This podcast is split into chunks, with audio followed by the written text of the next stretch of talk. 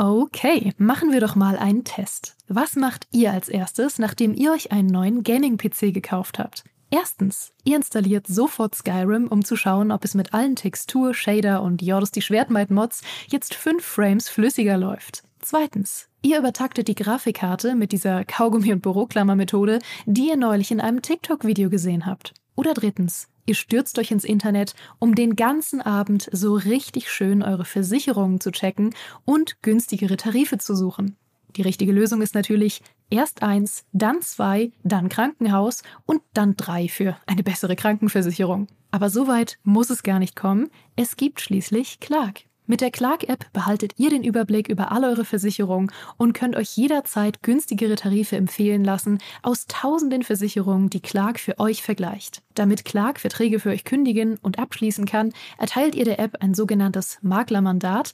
Eure Verträge gehen dann von euren alten Maklerinnen oder Maklern an Clark über. Das ist in der Versicherungsbranche so üblich. Diese Vollmacht könnt ihr danach aber auch jederzeit kostenfrei widerrufen. Ihr behaltet also die volle Kontrolle. Wenn ihr jetzt eure Versicherung hochleveln wollt, dann holt euch die kostenlose Clark-App, fügt zwei eurer bereits bestehenden Versicherungen hinzu und bekommt mit dem Code Gaming24 sogar noch einen 30 Euro Shopping-Gutschein für eure Lieblingsshops wie Amazon, Mediamarkt und Co. obendrauf. Ach ja, und lasst das bitte mit dem Kaugummi und der Büroklammer. Wer soll denn sonst in Zukunft den Podcast hören?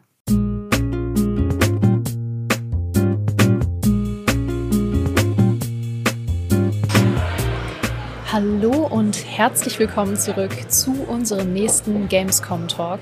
Und zwar mit einem Thema, das wir uns bis zum Ende für heute aufbewahrt haben, weil es eigentlich eines der absoluten Highlights hier auf dieser Messe sein sollte. Ich kann schon mal vorab sagen, dass es sich als ein bisschen was anderes herausgestellt hat und dass eine der größten Hoffnungen von vielen Leuten jetzt wahrscheinlich die größte Sorge der Messe sein könnte. Wir sprechen nämlich über Stalker 2 und dafür darf ich ganz herzlich bei mir willkommen heißen. Einmal Nathalie, schön, dass du da bist. Hallo, ich freue mich sehr, hier zu sein.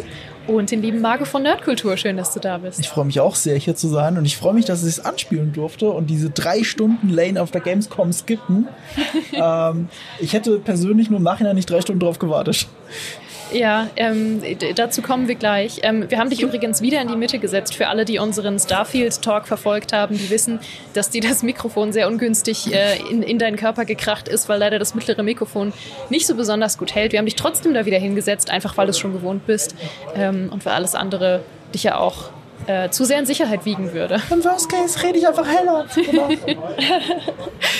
Fangen wir doch mal ganz am Anfang an, nämlich Stalker, was eigentlich eure persönliche Verbindung dazu ist. Weil Stalker ist mittlerweile so eine alteingesessene Marke und es gibt so eine große Hoffnung für den zweiten Teil. Was habt ihr bisher damit verbunden, Nathalie?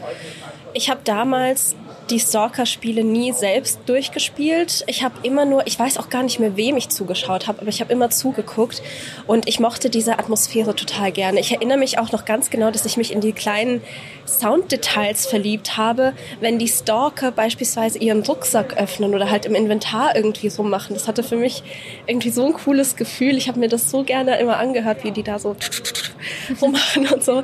Ähm, ja, und ich, äh, ich, ich finde das Setting einfach sehr, sehr cool. Ich mag ja diese Art von postapokalyptischen, wie auch immer, Alternative Reality ähm, Settings. Und genau, das, war, das sind so die Erinnerungen, die ich daran habe, als es damals rauskam. Und vor paar Monaten habe ich mir äh, tatsächlich mal in einem Sale die Trilogie nochmal geholt und auch endlich mal selbst losgespielt. Äh, bin ich sehr weit gekommen, weil ich das tatsächlich Vanilla erleben wollte, ohne Mods. Äh, und das ist ein bisschen schwierig mit der Steam-Version aktuell, so Abstürze und dergleichen. Also ich bin jetzt kein Die-Hard-Fan wie jetzt äh, Tillmann Bier beispielsweise aus unserer Redaktion, aber ich kenne die Spiele schon ein bisschen, um einschätzen zu können, was jetzt Stalker 2 so anders macht oder vielleicht auch nicht anders macht. Mhm. Also ich verbinde damit ein leichtes Trauma.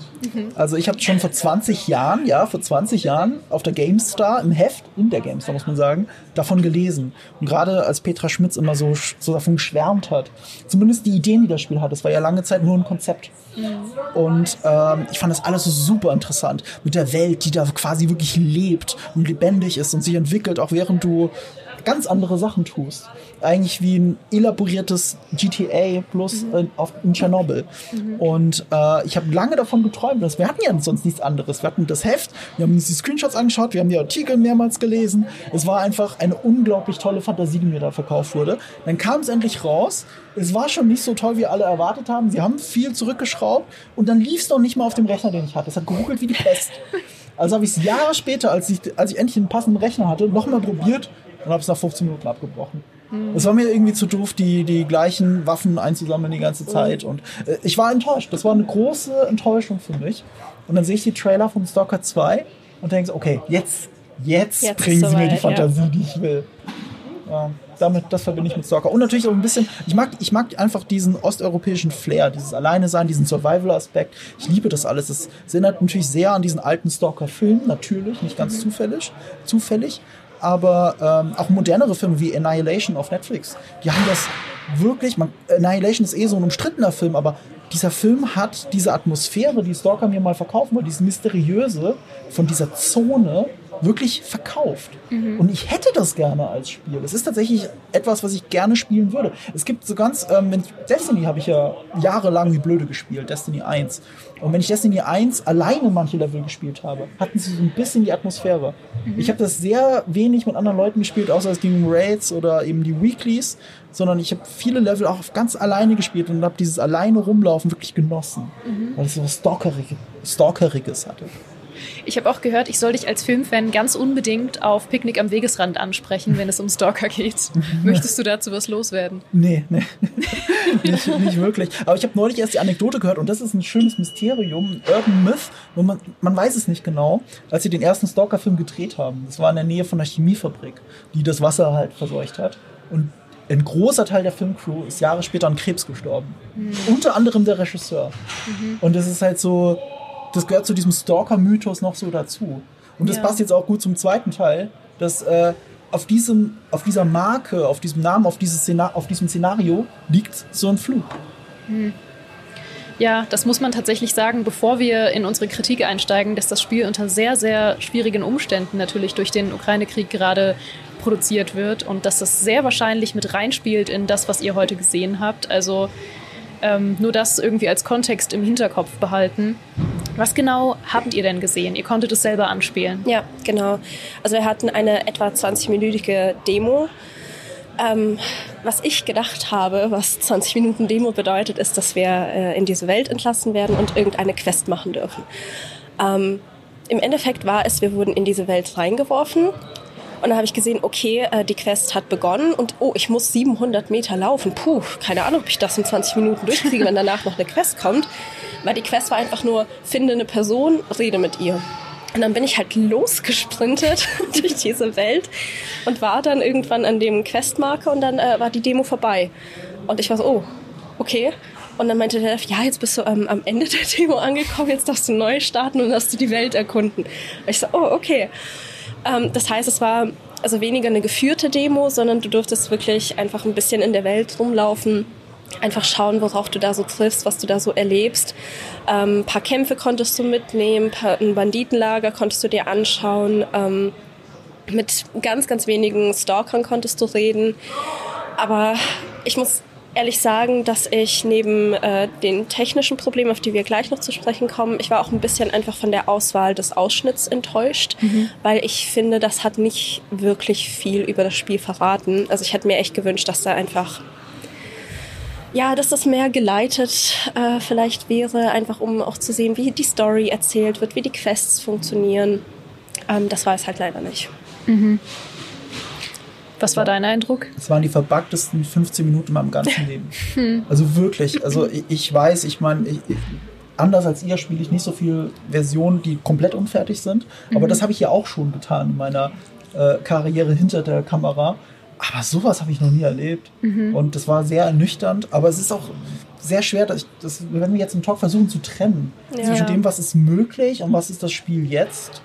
Ähm, ihr könnt zumindest es ein bisschen erahnen, weil vor drei Stunden erst haben sie auf dem YouTube-Channel von GSC Game World Ausschnitte aus dieser spielbaren, äh, aus diesem spielbaren Gebiet gezeigt. Also das könnt ihr euch angucken. Es sieht schon deutlich anders aus als die Trailer, wenn ihr genau hinschaut. Es ist sehr schnell geschnitten, es ist sehr kaschiert. Ähm, aber weißt du, du sagst mitten rein, wir wissen es eigentlich gar nicht so genau. Ich hatte das Gefühl, das muss relativ am Anfang des Spiels sein. Ich habe nachgefragt, ich hatte noch ein so. Interview. Ähm, das ist der Part, der kommt quasi direkt nach dem Prolog. Also das Ah. ist nicht ganz der Anfang, aber schon noch am Anfang, wo du gerade Genau. dich auch noch orientierst und noch Ja. gar nicht so wirklich weißt, was abgeht. Also der Charakter, der lernt die Welt auch erstmal kennen. Genau. Und die Mechaniken, genau. Das seht ihr auch in diesem kleinen Trailer. Man kriegt die Schraube zum ersten Mal Ja, zugeworfen. zum Beispiel, ja. Grundaus, äh, diese Grundausrüstung, um die Anomalien zu testen. Ja. Und äh, das ist der Ausschnitt, das stimmt schon. Es sieht halt im Trailer nur noch wieder ein Stück besser aus, Ja. als es im eigentlichen Spiel aussah. Ähm, äh, schwierig. Also äh, ich, ich sehe aber auch Teile des Versprechens, die funktionieren da, nur da noch nicht. Weil wir haben sehr unterschiedliche Spielerlebnisse gehabt. Du bist da Ja. durchgesprintet. Ich habe erstmal mit Anomalien gekämpft, weil die waren auf einmal weg von mir. Und ich bin dann ein anderes Dings gelaufen und ich dachte, okay, hier geht's nicht weiter, bin nochmal zurück. Und dann wurde ich später nochmal vom Entwickler hingeführt. Nee, nee, da ist so eine Tür, da kannst du da noch durch. Es war aber versteckt irgendwo hinterm Truck. Ah, okay. Ähm, äh, ich hatte ein ganz anderes Erlebnis. Der Typ, der rechts von mir gespielt hat, der hatte, bei dem habe ich auch andere Waffen gesehen, einen anderen Encounter. Ich hatte einen Encounter mit einer Horde Hunde, die hast du nicht gehabt. Ich Also, hatte später doch äh, Hunde, also später aber, aber, aber, ja, ja, aber nicht an dem Punkt, wo ich es hatte. Ich Ja. hatte es ganz früh. Also ähm, Teile dieser Lebendigkeit sind da schon drin, weil, Mhm. weil Sachen passieren. Es war nur so vom Gefühl her. Kennt ihr vielleicht, wenn ihr ähm, äh, Fallout New Vegas gespielt habt? Mhm. Das war ja auch schon viel freier, fand ich, als Fallout 3. Und manchmal kommst du halt dazu, wenn da gerade, ein- es ist zwar halb geskriptet, aber gerade kämpfen verschiedene Banden gegeneinander. Das ist halt Teil der Quest und so halb geskriptet läuft das gerade ab. Und es läuft halt so ein bisschen chaotisch und es war okay. Stellt euch nur das vor, aber in einem der Playthroughs, wo es halt komplett chaotisch ist. Komplett chaotisch und nicht nachvollziehbar, was da gerade passiert. Und so ähnlich hat sich das für mich angefühlt. Aber das war der Standard. So war jeder Ja. Shootout.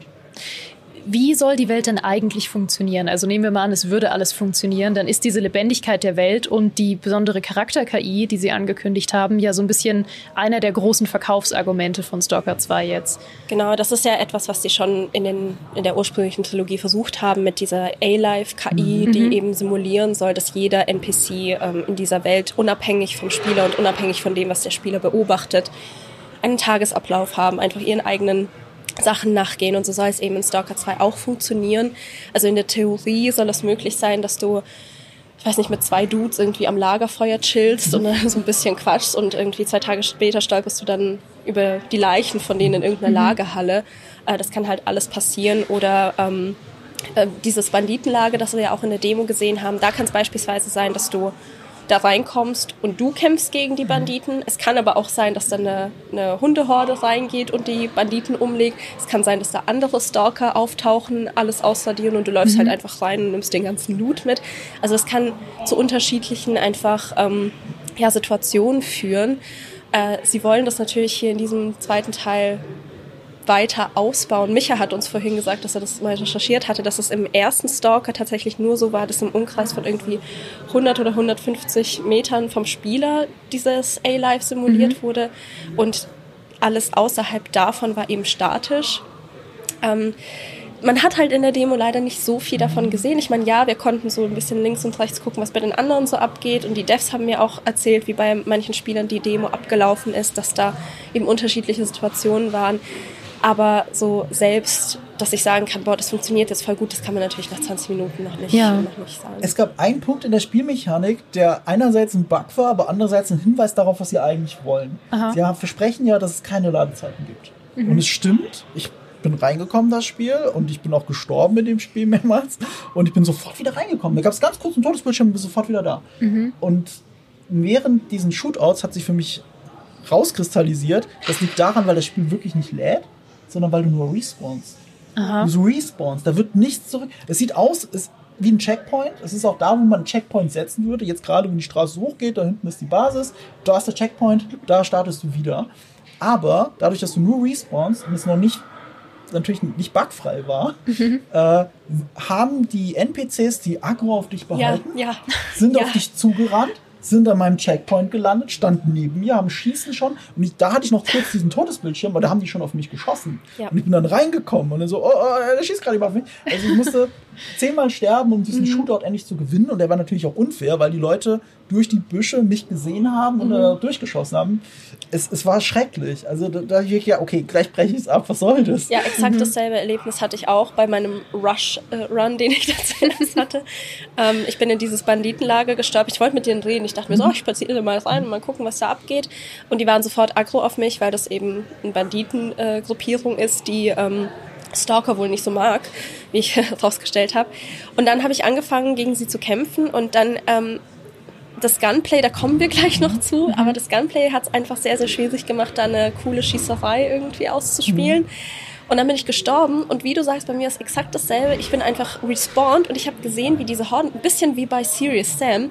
wenn dann diese Horden einfach so langsam zuerst ein paar Einzelne auf dich zu sein und dann mit jedem Respawn wurden es halt immer mehr und mehr und die kamen immer näher und näher. Die ganze Basis kam auf mich ja, zu. Die waren alle da ja. und ich hatte keine Chance mhm. und ich musste dann irgendwann wegrennen. Also das, ähm, ja, das habe ich dann auch nachgefragt im Interview, ob das so beabsichtigt sei. Sie haben gesagt, es ist noch ein Bug. Also ich hoffe, dass das in Zukunft einfach ähm, so sein wird, dass du dass das ein bisschen zurückgesetzt wird, damit du auch die Chance hast, vielleicht einen anderen Approach zu wählen. Also dann zu ja. sagen, okay, ich will da jetzt vielleicht nicht reinstürmen, mhm. sondern ich nehme mir die Zeit, ich äh, mache das eher Stealth und äh, suche mir ein Versteck oder so, weil das hat, nachdem ich dann die Demo neu geladen habe, ähm, habe ich das mit Stealth Approach versucht und das hat so viel besser funktioniert, dann habe ich die auch alle erledigen können. Mhm. Aber ähm, also das, das ging mir nicht also auf den Kopf. Du hast Schalldämpfer gefunden? Nee, oh, ich habe irgendwie zwei einfach mit einem Headshot äh, ausradiert und dann den Rest habe ich auch irgendwie hingekriegt, frag mich nicht wie. Ähm, aber vielleicht können wir das als Übergang nutzen zu dem Gunplay, ja, weil bitte. das war tatsächlich etwas, wo ich ähm, ja, das muss ich sagen, hat mir noch nicht so viel Spaß gemacht. Ich meine, die alten Stalker-Teile sind ja dafür bekannt, dass da auch in den Shootouts die ähm, Schwierigkeit ein bisschen höher ist mhm. äh, und dass sie gar nicht so anspruchslos sind. Ähm, es ist zum Beispiel auch bei den Schwierigkeitsstufen, glaube ich, so, dass je leichter du spielst, desto mehr Kugeln brauchst du, um einen Gegner umzulegen. Weil was bei den Schwierigkeitsstufen passiert, ist, dass der Schaden einfach reduziert wird. Sowohl der Schaden, den du austeilst, aber auch eben der Schaden, den du einsteckst. Ähm, das heißt, teilweise, wenn du nicht einen präzisen Kopfschuss mhm. abfeuerst, musst du halt teilweise wirklich lange draufhalten mhm. auf die Gegner. Ähm, und das war hier halt auch der Fall, aber mein Problem war sehr stark, wie sich die Waffen angefühlt haben. Man hatte neben Messer und Pistole noch eine Primär- und Sekundärwaffe und äh, diese beiden Waffen, haben die mir äh, Entwickler dann auch erzählt, wurden in jedem Durchgang einfach random reingeladen. Das heißt, ich hatte insgesamt vier Waffen, die ich ausprobieren konnte. Und für mich haben die sich alle absolut gleich angefühlt, mit der Ausnahme, dass eine halt schneller leer war, weil es nur eine Shotgun mit zwei Schüssen war oder so. Aber es gab sehr, also so gut wie kein Trefferfeedback. Der Recoil war teilweise so stark, dass ich das Gefühl hatte, jemand anders steht einfach neben mir und bewegt so meine Maus zur Seite, jedes Mal, wenn ich einen Schuss abgebe. Mhm. Ähm, ich hatte oft das Gefühl, dass meine Kugeln also ich weiß nicht, ob meine Kugeln wirklich Schaden gemacht haben, weil es, wie gesagt, einfach kein Trefferfeedback auch gab. Die Gegner haben teilweise gar nicht reagiert und es schien einfach durch sie durchzugehen und keinen Schaden ja. zu hinterlassen und gar nichts. Ähm, und das fand ich einfach sehr, sehr, sehr, sehr schade, dass ich das, also die Waffen haben sich auch gar nicht, die hatten gar kein Gewicht, das hat nicht so wirklich mhm. Spaß gemacht. Und ich dachte mir so, okay, vielleicht muss ich mich einfach nur ein bisschen dran gewöhnen und die Maussensibilität ist vielleicht auch einfach zu stark, keine Ahnung. Ähm, und dann habe ich es im Stealth-Anlauf, wie gesagt, auch ein bisschen mit Kopfschüssen und so probiert, dass wenn du echt viel Zeit hast, dich da mhm. irgendwie hinzusetzen, dann geht das schon klar. Aber so die Shootouts an sich haben einfach nicht so, nicht so viel Bock gemacht. Und ich habe mir vorhin mit Marco nochmal den Trailer angeguckt, den sie jetzt rausgehauen haben. So präzise, wie sie da diese Schießereien darstellen, war es halt in der Demo nicht. Mhm. Also es war, du konntest, es war wirklich sehr, sehr chaotisch. Ähm, es war sehr schwierig, die Gegner ins Visier zu nehmen, weil das auch überall irgendwie, die flankieren dich von allen Seiten und es sind einfach so viele und das äh, funktioniert nicht alles so, wie es soll. Und dann kommen ja noch die Ruckler hinzu. Also das war ja auch ein technischer Zustand, der es einfach sehr, sehr schwierig gemacht hat, ähm, sich wirklich auf die ja, auf die Mechaniken zu konzentrieren, weil du dann teilweise nicht wusstest, okay, fühlt es sich gerade so an, weil es ruckelt und verbuggt ist oder fühlt es sich wirklich einfach noch nicht so fertig an. Ja. Also absolut nicht fertig. Also ich finde, du sagst kaum Trefferfeedback. Ich würde sagen, es gab gar keins. Also in Call of Duty hast du die Geräusche, du hast das Fahnenkreuz, das sich leicht verändert. Du hast das Du hast einfach intuitiv ein Gefühl dafür, dass du jemanden getroffen hast oder nicht getroffen hast oder ob du getroffen wirst. Also als die Hunde mich angefallen haben, die stehen einfach neben mir mit einer unfertigen Animation vorgemacht und man merkt nichts davon. Also das, der Bildschirm schüttelt nicht nichts. Ja. Und du siehst halt, dass der Lebensbalken so ganz langsam runtergeht. Ja, genau. Ja, also, also in Call of Duty, die machen das ja sehr clever. Auch mit, woher kommt der Schaden, dann kommt dieses Rot rein, aber auch mit der Richtung, dass du intuitiv, ohne jetzt drüber nachzudenken, sofort weißt, wovon, also was passiert von wo es kommt. Mhm, und ja. äh, das hat all das, das hat das Spiel nicht mal ansatzweise gehabt. Ähm, es war einfach noch nicht drin. Mhm. Es war einfach noch nicht drin. Kein Gefühl für die Waffen, nichts. Das ist halt ein bisschen schade. Normalerweise würde man das nicht spielen. Das muss man fairerweise ja. dazu sagen. Aber hier gibt es ja besondere Umstände. Mhm. Wenn ihr sagt, dass es im Trailer ähm, einige der Aspekte, die ihr genannt habt, besser aussehen oder zumindest besser präsentiert sind, glaubt ihr dann, dass das ein Indiz dafür sein kann, dass sie schon noch sich bewusst sind, dass es im Moment nicht gut funktioniert und daran arbeiten? Ähm, ich, ich glaube, äh, es, gibt, es gibt zwei Sachen, die man beachten muss. Also Peter Bartke, Kollege Peter Bartke hat vor zwei Jahren einen interessanten Artikel geschrieben zum E3-Trailer, was glaube ich damals. Mhm. Ähm, dass das mehr wie eine Designstudie aussieht, als wirklich wie aus dem Spiel. Mhm. Und wenn man jetzt das wirkliche Spiel daneben hält, auf jeden Fall. Es war eine Designstudie, so fühlt sich das im Spiel nicht an. Und das nicht nur, weil Bugs da sind oder die Grafik nicht fertig, sondern die Animationen nicht fertig sind, sondern es war mehr eine Studie, wie mit der Engine gebaut, ein Cinematic eigentlich. Mhm. Weil das eigentliche Spiel gibt es überhaupt nicht her. Und ich bin. Ich finde die Ideen, die da drin stecken, immer noch gut, weil auch mein Playthrough sich so anders. Also mhm. die Idee, ne? Ich wusste, dass das eine Banditenbasis ist weil ich habe davor gesehen, wie Hunde Stalker angegriffen haben. Ich habe die Hunde gekillt, die Stalker haben dann mit mir geredet. War natürlich super buggy, weil es waren zwei Überlebende. Der eine lag aber in Fötushaltung irgendwie tot und regungslos unten, war aber nicht tot, man konnte nicht looten. Und er hat in der Zwischensequenz mitgeredet. Und die Kamera hat auch oh nicht rübergeschwenkt oder so. Du hast mit dem Typen geredet und der andere redet dann auch was rein. So, aber wo kommt, warum geht da jetzt nicht die Kamera drauf oder was auch immer, ne? Oh und, aber die haben mir erzählt, dass er ein Banditenlager ist und äh, man konnte dann auch sagen, ja gut, ich geh da hoch und mhm. äh, greif die jetzt an. Und dann sind die auch später dazugekommen. Also einer, der andere lag ja noch am Boden. Aber das ist ja eigentlich ein fast zufälliges Event. Also die Hunde haben den anscheinend umgebracht oder nicht umgebracht. Das Spiel wusste das nicht. Ja. Mhm. Ähm, also ich hatte dadurch ein komplett anderes Spielerlebnis. Das heißt, in der Theorie steckt da wirklich ein super interessantes Spiel drin aber der Zustand ist ähm, ja nicht normal für eine Messe. Ja, aber um vielleicht auch mal was Positives hervorzuheben, ich finde, es hat sich sehr, sehr stark schon nach Stalker angefühlt. Also man hat sehr viel, also man hat gesehen, dass die, dass die Entwickler versucht haben, wirklich so nah wie möglich an der Vorlage zu bleiben. Mhm. Stellenweise ein bisschen zu nah, können wir gleich auch noch ein bisschen drüber reden. Aber ähm, so diese Stimmung, die Soundkulisse, du hast schon die, äh, die kleine Schraube angesprochen für die Anomalien. Das sind halt alles Dinge, die Stalker-Fans auch gut kennen, schon mhm. natürlich. Ähm, und das war, also, ich fand es auch sehr hübsch anzusehen, so die Landschaften, wie es designt ist. Und das hatte halt wieder dieses klassische da hinten ist irgendwie ein Flugzeugwrack, da hinten sind. Hütten, hier siehst du noch irgendwas, was aus dem Boden ragt und da hinten kannst du ja vielleicht auch noch hin. Also es hat wieder dieses klassische, hier ist die Welt und du darfst damit machen, was du möchtest, geh hin, wohin du möchtest, guck dir alles an, steht dir alles offen. Das Spiel sagt dir nicht, hey, du musst jetzt diesen Weg dahin nehmen und du musst jetzt unbedingt dahin gehen, sondern du kannst einen Abstecher machen, du kannst mit Leuten reden, neue Quests einsammeln, neue Begegnungen angucken. Und das ist das, was für mich ähm, Stalker damals auch so spannend gemacht hat, dass du einfach diese Welt auf eigene Faust erkundest und mhm. äh, halt diese ganzen Freiheiten hast und dann äh, diese unterschiedlichen Begegnungen. Mhm. Was mir auch aufgefallen ist, was ich sehr interessant fand, war, ich war dann bei irgendeinem so kleinen Häuschen und da war so ein kleiner Garten davor, wo so ein Mutant drin gewühlt hat. So irgendwie so ein komischer Blob. Und ich dachte mir so, ja, mal gucken, wie der Kampf so gegen den Mutanten ist und habe den angeschossen. Aber statt mich anzugreifen, ist er weggelaufen. Und das kennt man ja schon von Hunden, oder zumindest erinnere ich mich da an, an Hunde, die ähm, immer weggelaufen sind, wenn man quasi so den Anführer der Herde so getötet hat. Dann waren die so, oh nee, okay, mit dem lege ich mich nicht an, ich gehe. Aber ähm, tatsächlich ist so diese, diese Persönlichkeiten oder die Charaktereigenschaften von Mutanten etwas, was in Stalker 2 ausgebaut werden soll.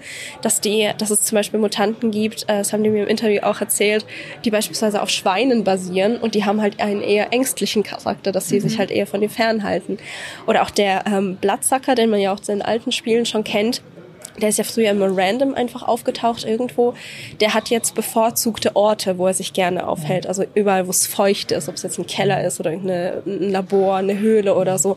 Und das finde ich auch eine sehr, sehr spannende Idee. Einfach was halt wieder in diese Fantasie reinspielt, diese Welt lebt auch ohne dich. Du bist nur ein Teil davon. Es spielt keiner irgendwie Theater für dich, sondern jeder lebt halt einfach und du stolperst da rein. Ähm, ich finde, die Ansätze davon sind auch schon in der Demo ja. sichtbar und es fühlt sich, also es gibt mir schon das Stalker-Gefühl. Ähm, an anderen Stellen muss ich aber sagen, hätte ich mir ein bisschen mehr Modernisierung auch gewünscht, mhm. weil eine Situation, die ich hatte, ich war in der Lagerhalle und ich habe halt fröhlich vor mich hingelootet und plötzlich konnte ich mich nicht mehr bewegen. Und es gab absolut keinen Indikator irgendwie, dass irgendwas passiert ist und ich dachte, es ist einfach ein Bug. Habe ich einen Dev hergerufen, der war so, hm, keine Ahnung, was da los ist, hat einen anderen Dev noch hergerufen. Und dann waren alle so, hm, mal gucken, vielleicht müssen wir neu laden oder so. Und dann habe ich das Überladungssymbol, also wirklich so eine kleine, so eine kleine Handel im, links unten im, im Bild gesehen. Und da so, ah, Moment, das war ja früher auch so, dass wenn du irgendwie deine Tragekapazität äh, erreicht hast, dass das einfach ein Full Stop war. Und ja, das mag vielleicht zu den alten Spielen gehören, zu den alten Stalker-Spielen, aber brauchen wir das wirklich in einem modernen Stalker? Warum kann man das nicht irgendwie ähm, immersiver lösen, sei es, dass er wirklich super langsam geht oder mir wenigstens irgendwie mit Geräuschen Feedback gibt, so und Feedback oder ist das Problem. Ich finde genau. die Mechanik, es ist wirklich ja, es ist genau, ja, ich dachte, das ist ein Bug. Ich habe das Symbol nicht gesehen, ich dachte, das ist ein Bug mhm. und ich habe ja nach dir gespielt, ja. also ich glaube einiges nach dir. Der Entwickler, der da rumgelaufen ist, der wusste schon, ah, das passiert allen Leuten. Nee, ja. nee, das ist nur, du, du bist überladen. Ich so, ah, echt? ja. Okay, alles klar. Und hab das, das, ist, das ist, glaube ich, so, ähm, viel von dem, was wir aus der Demo mitnehmen, dass einfach sehr viel Feedback vom Spiel an den Spieler fehlt. Mhm. Das ist ja beim Gunplay war das das Problem, ja. bei diesen kleinen Sachen war es das Problem. Ähm, und ich hoffe einfach, dass sie das gefixt bekommen, weil, wie gesagt, in den Ansätzen, finde ich, gehen sie schon die richtige Richtung und es fühlt sich ja alles sehr cool an. Ich glaube, Stalker-Fans werden sich da super wohl drin fühlen, weil es einfach exakt dieses Gefühl wiederbringt. Mhm. Und ich denke, auch neue Leute ähm, werden sich da schnell einarbeiten können in diese Welt.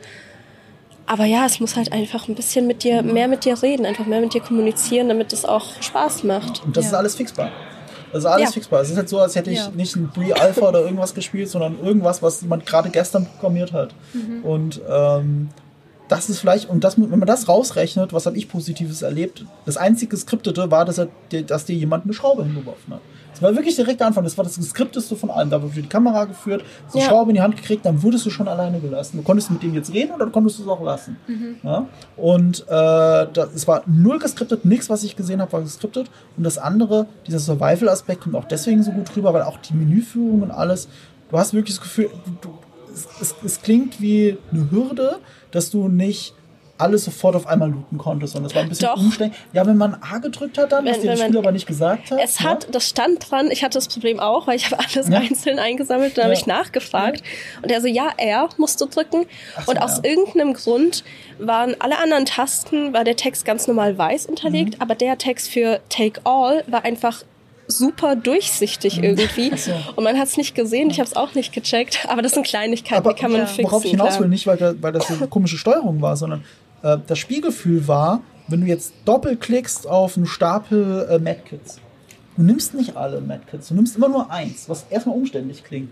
Aber dadurch, dass es ein Spiel ist, wo du drauf aufpassen ja. musst, wie viel du mitnimmst und so weiter, du hast gemerkt, das ist ein Survival-Game. Mhm. Das hast du einfach gespürt. Du musst genau abwägen, was du von nimmst. Du wirst im eigentlichen Spiel nicht hingehen und dauernd von allen Leuten alles looten. Ja. Bei, bei, bei, bei einem äh, Bethesda-Game hätte ich das sofort gemacht. Da denke ich gar nicht drüber nach. Ich sortiere später aus, so nach dem Motto. Ne? ja. Aber nee, das Spiel will schon, dass du wirklich überlegst, okay, was von den Sachen willst du wirklich mitnehmen? Ja. Und äh, dieses Gefühl hatte das schon, zusammen mit dem Versprechen, was das Spiel eigentlich sein will. Das ist drin. Mhm. Keine Skripts und äh, absolutes Survival-Game. Ja. die Frage, die sich dann stellt, wenn ihr sagt, da steckt eigentlich super viel erkennbares Potenzial drin, aber die Version hat sich echt keinen Gefallen getan. Was glaubt ihr, warum sie sie trotzdem so gezeigt haben auf der Messe? Weil das wird ja jetzt, man hat ja schon einige Previews gelesen mittlerweile von uns, von Leuten von außerhalb, international auch, und die Stimmung ist durchweg eher negativ und enttäuscht. Ähm, da haben sie sich ja jetzt keinen Gefallen getan. Also tatsächlich war die Hoffnung ja bis zum jetzigen Zeitpunkt sehr hoch. Was glaubt ihr, warum sie es trotzdem so gezeigt haben? Point of No Return. Hm. Also ich glaube, also äh, was ich in der Messe gesehen habe, gab es nur ein einziges anderes Spiel, das so einen Andrang hatte. Was die mhm. Zuschauer, also was wirklich das Warten an der, in der Line angeht. Das war dieses, äh, wie heißt es nochmal, Black Myth?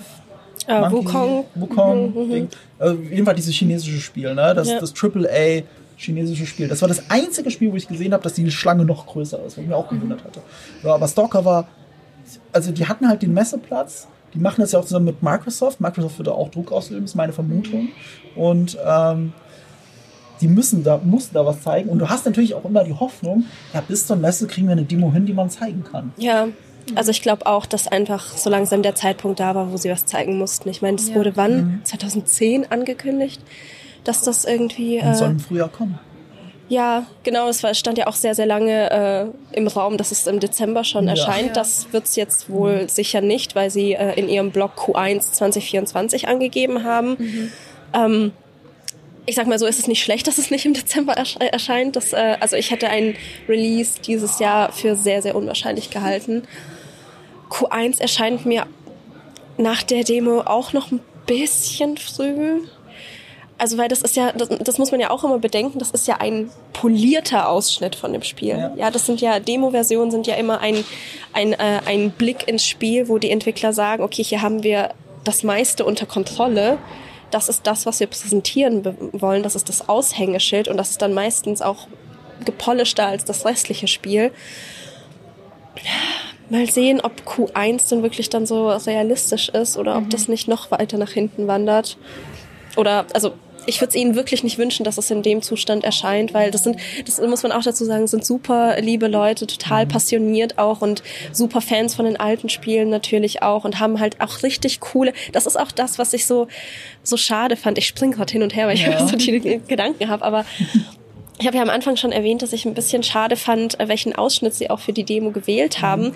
Weil im Gespräch mit ihnen habe ich halt so viel von dieser Vision gehört und ich mhm. dachte mir, okay, das klingt alles sehr, sehr cool. Aber warum zeigt ihr das nicht so? Und ich habe auch, mein Problem mit der Demo war ein bisschen, dass ich nicht wirklich mh, mm, verstehen konnte oder rauslesen konnte, was das Besondere an Stalker 2 jetzt sein soll. Weil ja. wir haben gerade schon sehr viel darüber geredet, dass es das Feeling von damals aufgreift. So, es hat sehr viele Mechaniken, die man schon kennt. Es ist für Stalker-Fans wird es halt wie damals sein, nur halt mit modernerer Grafik. Ähm, aber was ist Stalker 2? Was ja. macht das unique? Was ist das Besondere daran? Was macht es anders? Und dann stellt sich mir halt wiederum die Folgefrage, wenn wir einen Stalker bekommen, wie wir es eigentlich schon kennen, nur eben im modernen Gewand, ist das denn noch genug für einen Nachfolger, der über zehn Jahre nach dem Release äh, der ersten Teile rauskommt. Ist ja. das genug? Also für die Vision, die sie mir in den Trailern verkaufen, würde ich meine Mutter verkaufen. Also das Sorry, ist das Mama Spiel, das ich will. Sorry. Entschuldigung, du hattest ein schönes Grüße. Leben, das ist jetzt, jetzt bin ich dran. Aber, ähm, aber für das, was ich gespielt habe, darum, also man sieht nichts von der Vision. Man muss die ja. wissen. Ja, genau. weiß, ja. dann sehe ich, ah, okay, ich glaube, ich weiß, was er will. Aber wenn man mich jetzt komplett blind in dieses Spiel geschmissen hätte, äh, ich, ich gedacht, das ist ein Mod, die jemand für Counter-Strike programmiert hat. Also, auch, auch weil die Texturen so langsam nachgeladen haben, habe ich gar nicht gesehen, dass es die Unreal Engine ist. Mhm. Also es ist wirklich, es sah dann teilweise aus wie ein PS3-Spiel, was ja. wirklich so lange gedauert hat. Und äh, in dem, also wie gesagt, es gibt ja jetzt den kleinen neuen Gameplay-Trailer-Clip auf dem offiziellen YouTube-Channel. Ähm, die Tagesszenen sind die, die wir gesehen haben. Alles, was dann Nacht ist oder im Keller ist, mhm. das habe ich jetzt so nicht wahrnehmen können. Nee. Also ich kann mir nicht vorstellen, dass da, oh, sorry, so viel Zeit vergeht, dass man äh, in der Demo, dass man das auf einmal nachts spielen kann. Äh, davon war das weit entfernt. Also müsst ihr nur die Tagesszenen dann anschauen. Ja. Also die Demo endete ja auch damit, dass wir uns vor so einer Emission mhm. verstecken mussten und sobald wir den Bunker erreicht oder auch vielleicht nicht erreicht haben, war die Demo dann äh, vorbei. Ja. Also Nachtszenen, also dieses klassische mhm. Lagerfeuer, womit halt auch die, einer der ersten Trailer eröffnet hat, das haben wir leider nicht sehen können, wie da die Stimmung so ist. Aber wie Marco schon sagt, es war teilweise wirklich schwierig, ein bisschen ähm, was die Grafik angeht, einzuordnen, ob ob die Grafik vielleicht doch nicht so geil ist, wie sie in den Trailern aussah, oder ob das einfach die restlichen technischen Probleme mhm. schwierig machen, die Grafik zu sehen überhaupt. Ja. Weil ähm, ich bin auch, als ich das erste Mal aufgewacht bin, also man wacht auf als dieser Stalker und wird von so einem Hund angeknabbert. Mhm. Äh, und zuerst bin ich aufgewacht und wir waren einfach in so einer Wüste. Also einfach nichts, aber einfach nur irgendwie so rötlicher Boden. Und erst nach und nach war da plötzlich ein Hügel und dann waren da Bäume und dann kamen so die Texturen nach und nach, die geladen haben. Wenn man still da stand und sich das alles angeguckt hat, war es wirklich schön. Um, ähm, und ich fand es, wie gesagt, ich fand es einfach auch atmosphärisch mit den Details, die sie da platziert haben. Da war so ein kleiner Friedhof, wo irgendwie so verrostete Kreuze schon standen. Dann war da weiter hinten irgendwie so eine so ein kleiner See, der total radioaktiv war, wo über so schräge... Ein abgestützter Heinz-Helikopter war Ja, das, es waren total, total viele coole ja. Details, die halt echt coole Stimmung verbreitet haben und echt hübsch aussahen.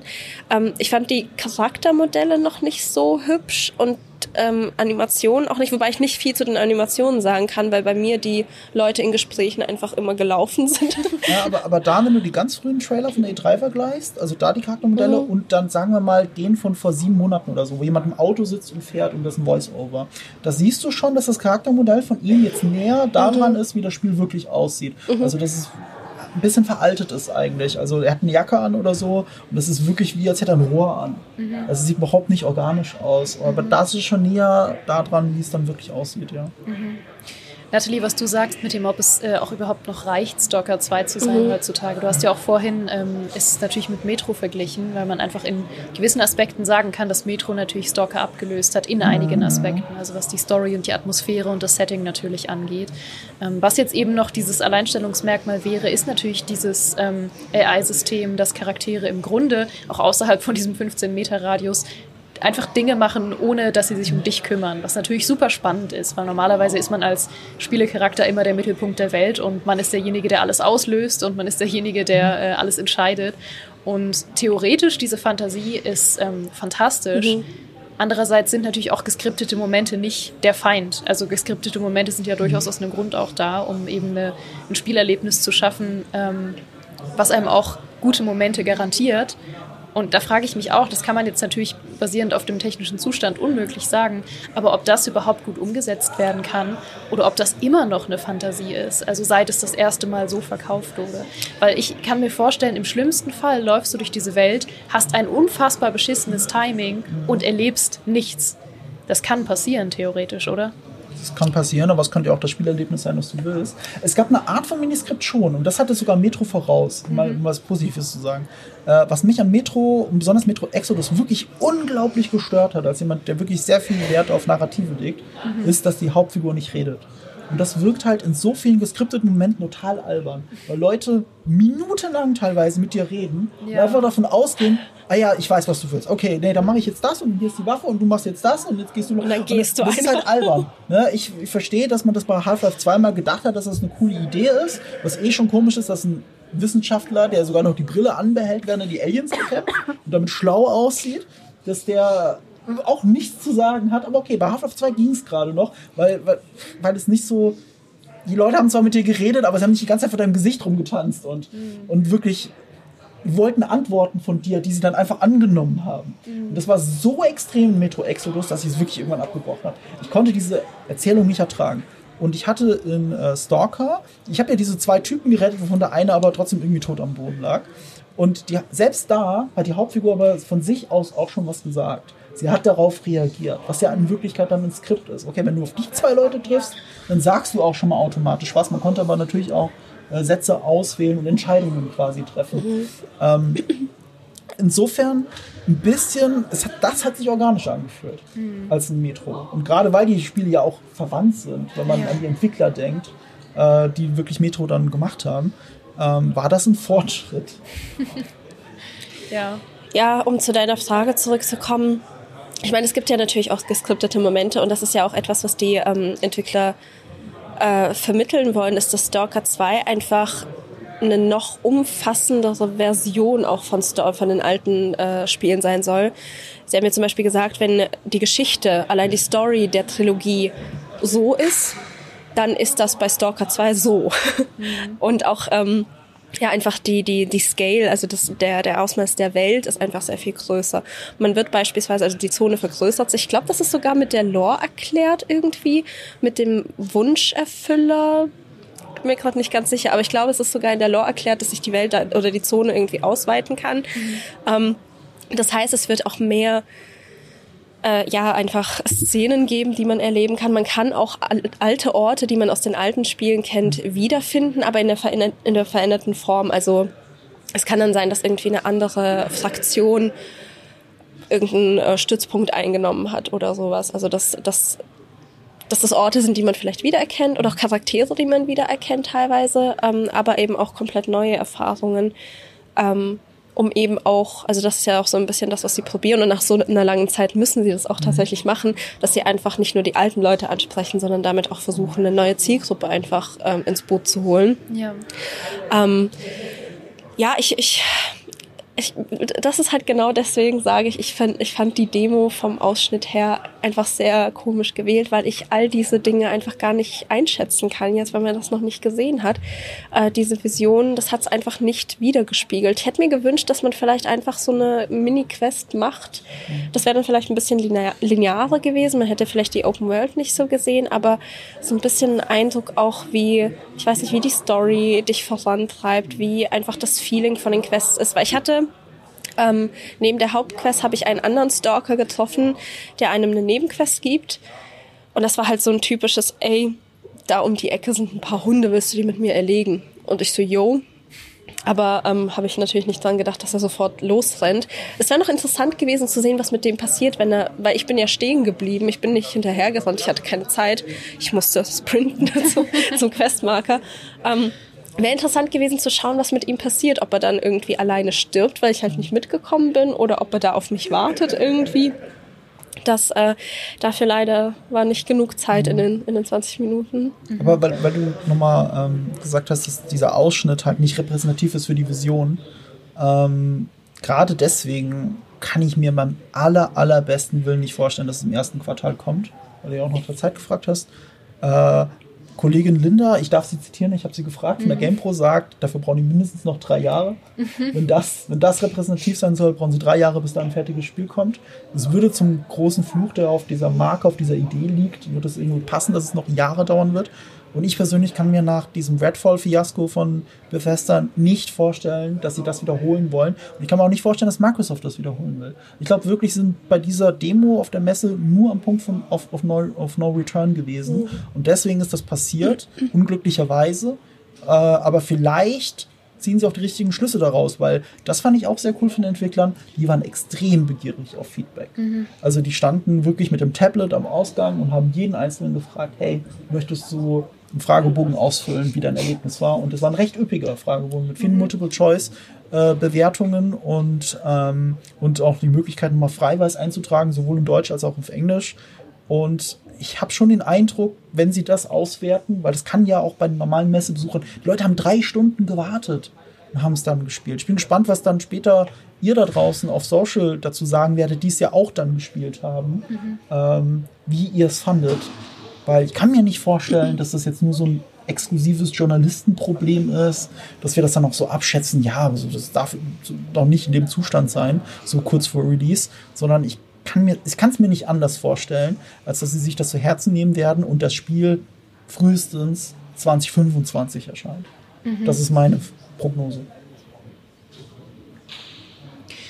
Ich habe gerade eine Durchsage von der Regie bekommen, beziehungsweise von Micha, der gerade Regie spielt, dass wir langsam zum Ende kommen müssen tatsächlich. Ähm, weil ihr seht es vielleicht, wenn ihr uns gerade als Video konsumiert, dass hier schon die Lichter im Hintergrund gelöscht werden. Das heißt, es sieht, wir, cool es sieht cool aus. Wir bleiben einfach hier. Aber das heißt, wir kommen gerade mal zu einem Fazit. Ähm, da sind wir sowieso schon irgendwie so ein bisschen natürlich angekommen gerade. Nämlich, dass eigentlich die größte Hoffnung so wankelmütig sie auch scheint, aber die größte Hoffnung, die im Moment besteht, ist eigentlich fast, dass es nochmal verschoben wird mhm. und dass sie an den Sachen arbeiten, die jetzt schon funktionieren und ähm, die man sieht als mhm. Potenzial, wo man sagt, hey, das ist cool, das ist eine tolle Idee, das, das spüre ich, das ist eine gute Atmosphäre. Ähm, hier fühlt sich das schon nach Stalker an und so und dass sie daran eben weiterarbeiten und ja, hoffentlich das noch irgendwie gerettet bekommen. Die Vision ist so geil. Mhm. Also wenn ich wirklich die ersten Trailer anschaue, selbst wenn ich den Trailer von vor sieben Monaten anschaue, das ist so eine geile Vision. Ich bin bereit, noch weitere zehn Jahre drauf zu warten. Und wer, wenn nicht der Rest der Welt, hat Verständnis für einen ukrainischen Entwickler, ja, ja. wenn er noch 100 Jahre dafür braucht? Ja. Ich will diese Vision, egal wie lange ich warten muss, egal wie viele Kriege ausgestanden werden müssen. Und äh, einfach nicht veröffentlichen, wirklich. Wir warten drauf. Wirklich. Also das ist der Punkt, wo man, glaube ich, jetzt ähm, ja, wir, wir, schauen mal, wir warten mal ab, was jetzt das Feedback, äh, auch das internationale Preview-Feedback auslösen wird, ob da jetzt äh, nach der Messe demnächst nochmal irgendeine Nachricht kommen wird von den Entwicklern, ob sie sich dazu noch äußern werden. Und wir hoffen einfach mal, dass sie die Chance nutzen und sagen, hey, wir müssen uns da einfach nochmal zurückziehen in unser Entwicklerstudio und nochmal daran arbeiten. Und äh, wie gesagt, wie du es auch richtig sagst, ähm, wir hätten da, glaube ich, alle mehr als Verständnis für. Ja, total. Und ich würde es Ihnen wirklich wünschen, dass da ein cooles Spiel rauskommt, weil ja, es sind, wie gesagt, es sind einfach super Leute, die da mhm. mit mir auch gestern geredet haben. Es wäre wirklich sehr, sehr schade, wenn quasi nicht nur der Traum für, für die Fans, sondern auch für die Entwickler platzt. Mhm. Das heißt, wir drücken die Daumen, ihr da draußen drückt wahrscheinlich die Daumen. Ich danke euch beiden für euren äh, spannenden Eindruck auch und dass ihr hier wart. Und damit verabschiede ich mich zum einen schon mal von allen, die uns als Podcast, uns als, als VOD konsumiert haben und sage vielen, vielen Dank fürs Zuschauen oder fürs Zuhören. Und auch vielen Dank für alle, die uns heute den ganzen Tag oder zeitweise live zugeschaut haben. Es war ein wunderschöner Messetag mit euch. Dankeschön auch an die Regie und an alle Leute, die hier drumherum den ganzen Tag ein wunderschönes Messeerlebnis für uns und für euch gestaltet haben. Und außerdem liebe Grüße von Micha, der mir gerade ins Ohr sagt. Erstens liebe Grüße an euch und zweitens ganz, ganz großes Shoutout an die Kölnmesse und an Elgato, die uns das ja auch alles möglich gemacht haben. Also vielen, vielen Dank für diesen wunderschönen Messetag. Wir sehen uns wieder. Ich wünsche euch jetzt noch einen wunderschönen Abend und macht's gut. Macht's gut. Ciao. Ciao.